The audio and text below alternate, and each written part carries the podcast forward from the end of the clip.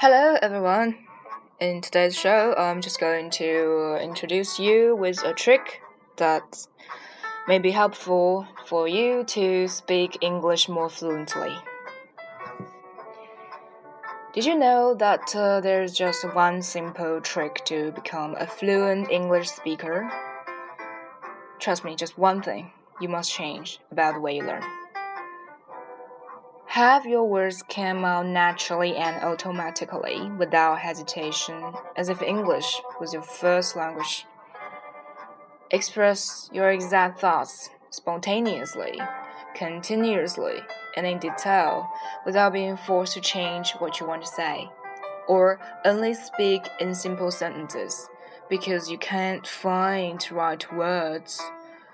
Understand everything you hear in English movies, TV shows, music, and conversations, and finally speak confidently without even feeling nervous or worried about mistakes.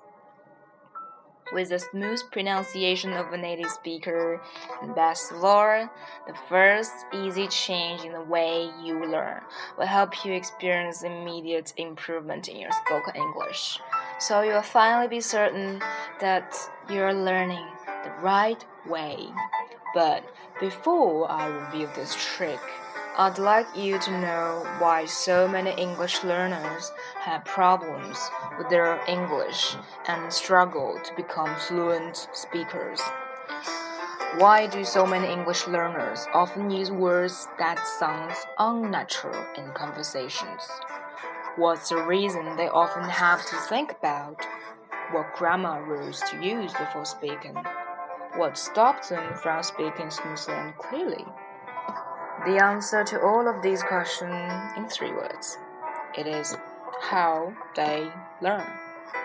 You see, traditional language learning methods only give English learners part of the fluency puzzle.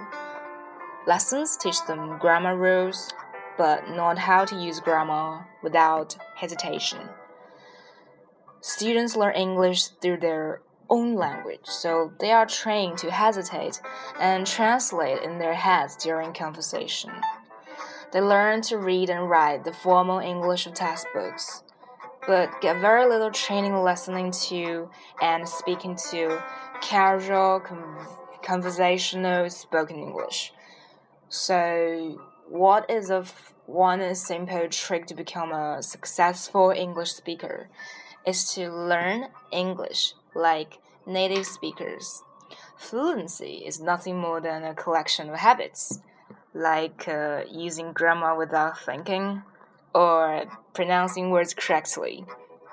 So, all you need to do to develop the same habits native speakers have is to learn the same way native speakers learn.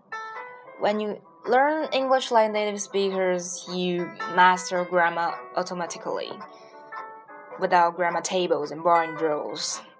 Through visual examples and stories.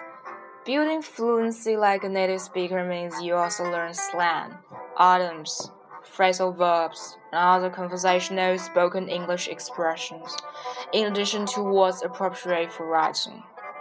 Learning English the native way means you learn to speak fluent English naturally, actually practicing with native English speakers and building speaking confidence in the real world.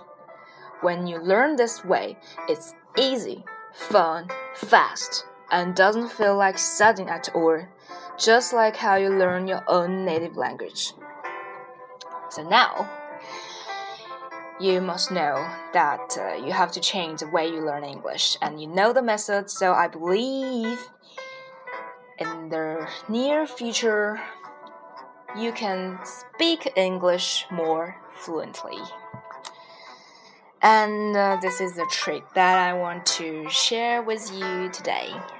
And now this is the end of the today's show. See you next time. I hope you enjoy today's show. Bye bye.